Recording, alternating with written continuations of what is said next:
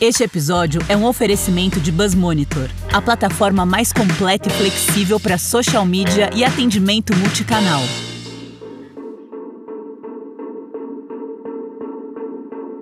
Stranger Topics.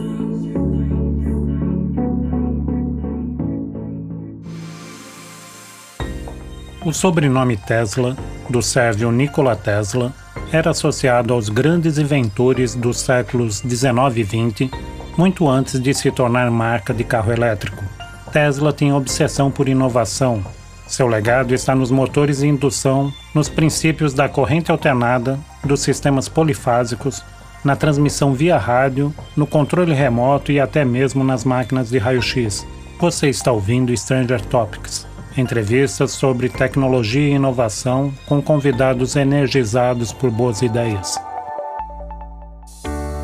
Conversamos com Carlos Gaspar, VP da Nuvem Envios, a unidade de negócios de logística do Marketplace Nuvem Shop. Gaspar tem formação em matemática aplicada e computacional pela Unicamp, com especialização em tecnologia para negócios, data science, big data e inteligência artificial. Dentro da Nuvem Shop, procura preços e prazos de entrega cada vez mais competitivos para os lojistas e sustentáveis para o negócio. Antes de assumir esta missão, era engenheiro de software ao se juntar ao time da Mandae, hoje parte da Nuvem Shop. Carlos Gaspar, como você se apresenta? Olá, Celso. É, muito obrigado pela oportunidade de participar do Stranger Topics. Bom, eu sou matemático de formação, Comecei minha vida profissional na área de tecnologia como engenheiro de software. Tá? Aos poucos eu fui direcionando a minha carreira para posições mais ligadas à liderança do negócio. Mas eu nunca deixei de me aprimorar em tecnologia e análise de dados. São ferramentas fundamentais para o meu trabalho, né, que eu estou sempre estudando e praticando. Neste momento, eu estou focado em desenvolver a malha logística de nuvem envios, que consiste essencialmente em descobrir aí como fazer entregas rápidas e de forma barata, tá? garantindo que os lojistas da Nuvem Shop tenham um frete competitivo e que os ajude a potencializar os seus negócios. A Nuvem Shop trabalha integração no setor de logística, que é complexo e burocrático. Qual a sua maior ferramenta? Big Data ou inteligência artificial? É, de fato, o setor de logística é bastante complexo e a complexidade está aumentando, na verdade, mas isso não é necessariamente um problema. Pelo contrário, a complexidade é o resultado da nossa capacidade cada vez maior de conectar diferentes partes da cadeia de maneira dinâmica e bastante flexível. Uma maneira simples de visualizar isso é pensar como a maioria dos produtos que adquirimos chega até nós. Estamos falando de cadeias globais de abastecimento um produto que é fabricado na China entra em um container e cruza os oceanos de navio até o Brasil. Chegando aqui, o produto é transportado até um distribuidor e depois para o varejista. Esse varejista entrega a carga para um operador logístico, que terceiriza parte do trecho para um outro operador logístico. Então o produto chega na sua casa entregue por uma pessoa que usou seu próprio carro para ganhar um dinheiro extra trabalhando no final de semana. A escolha de modalidades de transporte, de veículos, dos melhores dias e horários para fazer o transporte, onde deixar o produto armazenado para fazer entregas mais rápidas. Todas essas decisões são bastante complexas. Existe um grande conjunto de soluções para o problema de como transportar um produto de um país para o outro, ou de um lugar qualquer para o outro. Mas cada um tem diferentes custos, diferentes prazos e diferentes níveis de serviço. E fazer isso o tempo todo para cada produto vendido, considerando todos os problemas operacionais que podem viabilizar uma rota de entrega ou outro, não é uma tarefa trivial. O que nos permite resolver um problema tão complexo de forma descomplicada é a tecnologia. A maior parte das decisões sobre quem vai transportar o que para onde são tomadas por máquinas hoje em dia. E essas decisões ficam cada vez mais inteligentes e a cadeia logística se torna cada vez mais robusta, eficiente e barata.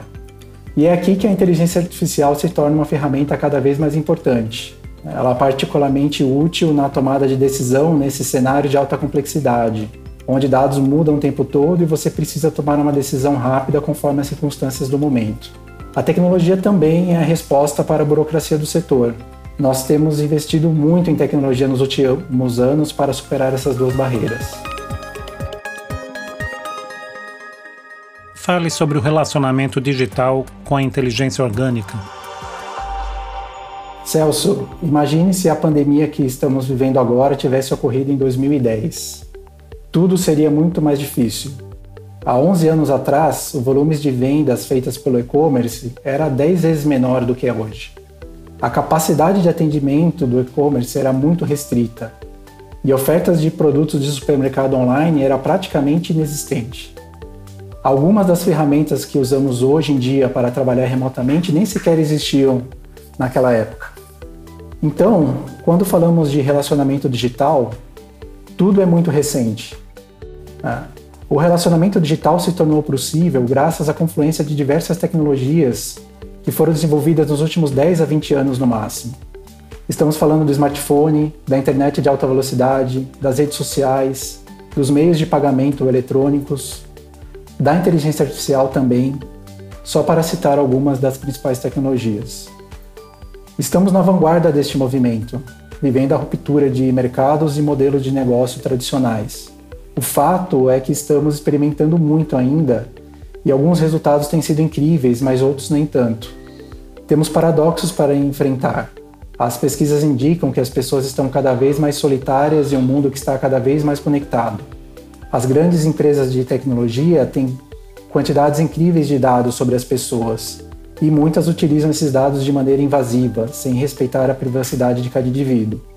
As pessoas têm acesso fácil a qualquer informação, e principalmente a educação de qualidade, mas vemos crescer teorias de conspiração contra as vacinas, por exemplo. Ainda temos muito o que descobrir sobre nosso papel em um mundo cada vez mais digital, com máquinas cada vez mais inteligentes e autônomas. Esses paradoxos que surgirão com o advento do relacionamento digital vão ser resolvidos por pessoas e não por máquinas. E é aí que entra a nossa inteligência orgânica temos o desafio e a obrigação de garantir que essas tecnologias sejam usadas para o bem das pessoas acima de tudo, e não para o interesse de poucas empresas ou governos. O desenvolvimento tecnológico é inevitável. Criar uma sociedade harmônica, coesa, que se beneficia do desenvolvimento tecnológico, isso depende de cada um de nós. Dois sinais estão no horizonte: uma placa de vende-se na porta dos correios e o aquecimento do e-commerce como se preparar para a chegada dos grandes players. Esses grandes players globais têm um capital financeiro que lhe dá poder para influenciar os rumos do mercado de um país. Esse risco ainda é maior no Brasil, porque ainda temos muito espaço para crescer até chegar no mesmo nível dos países de primeiro mundo. Lá, o comércio eletrônico tem participação até duas vezes maior do que aqui. Os grandes grupos podem criar um cenário de competição desigual entre os lojistas que estão dentro e fora de suas plataformas, até que os competidores não suportem mais e fechem as portas. Nós vimos isso acontecer com grandes varejistas nos países de origem desses grandes players. Se o poder do capital desses grandes players pode levar um grande varejista à falência, imagine então o impacto que eles podem causar nos pequenos e médios negócios.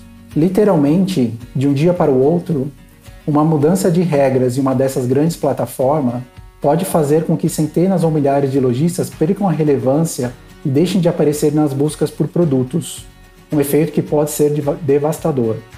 Além disso, mudanças de taxas, a imposição de serviços obrigatórios e a forma como as grandes plataformas usam os dados de vendas e dos clientes do lojistas podem ser uma ameaça maior do que a oportunidade que elas criam. O lojista precisa entender bem se o aumento do volume de vendas compensa a perda de margem e qual o nível de dependência que a sua empresa tem com os grandes players. Por outro lado, se conseguimos garantir um ambiente de competição mais equilibrada, a chegada dos grandes players vai ajudar o mercado todo a amadurecer mais rapidamente, o que é sem dúvida um grande benefício para o consumidor final e para a nossa economia. Para aqueles que vendem produtos no comércio eletrônico, a recomendação que eu faço é que diversifiquem os canais de venda. Isso não só ajuda a atingir o mercado consumidor maior, mas também reduz a dependência com uma única plataforma. E, idealmente, é muito importante investir em seu próprio canal de vendas, criando um relacionamento especial com seus clientes através dele. Os Correios são um operador logístico de uma parcela significativa do comércio eletrônico no Brasil.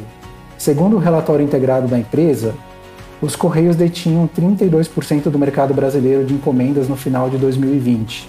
Se o comprador dos Correios for uma empresa do setor de comércio eletrônico com uma operação logística própria, teremos um conflito claro de interesses aqui. A venda dos Correios é uma ameaça para algum desses grandes players.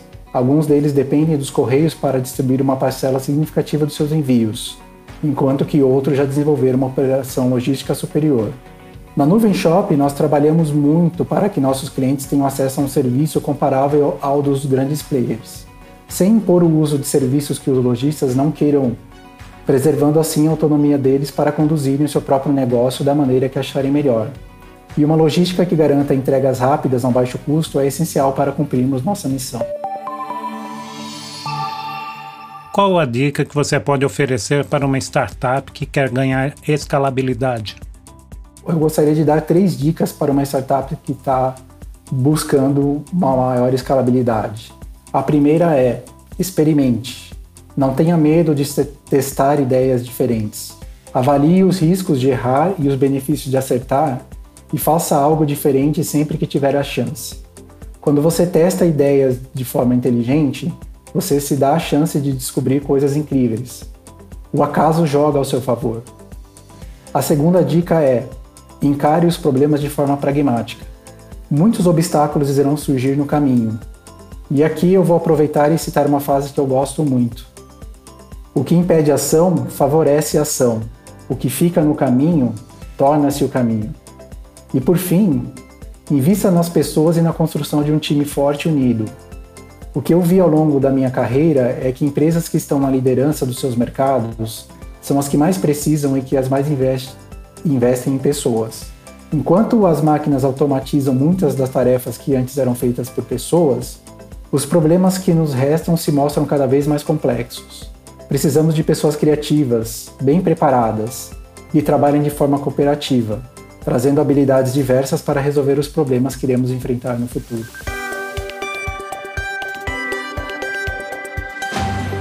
No próximo Stranger Topics, a conversa é com Marcos Carnu, CTO do Zero Bank, fintech que procura tratar bitcoins da mesma forma que outras moedas. Carnu fala sobre as vantagens das operações usando blockchain, sobre como o Open Bank se espelha no exemplo das bitcoins e sobre a revolução no mercado financeiro em curso. Você deve seguir ou favoritar Stranger Topics. O próximo episódio estará disponível em 15 dias. Stranger Topics tem o apoio da eLife e da Buzz Monitor. As entrevistas são objetivas e o foco é inovação. O contato é strangertopics.elife.com.br. A produção de som é da Sobrado Produtora. Eu sou o Celso Calheiros e esse foi o Stranger Topics. Stranger Topics.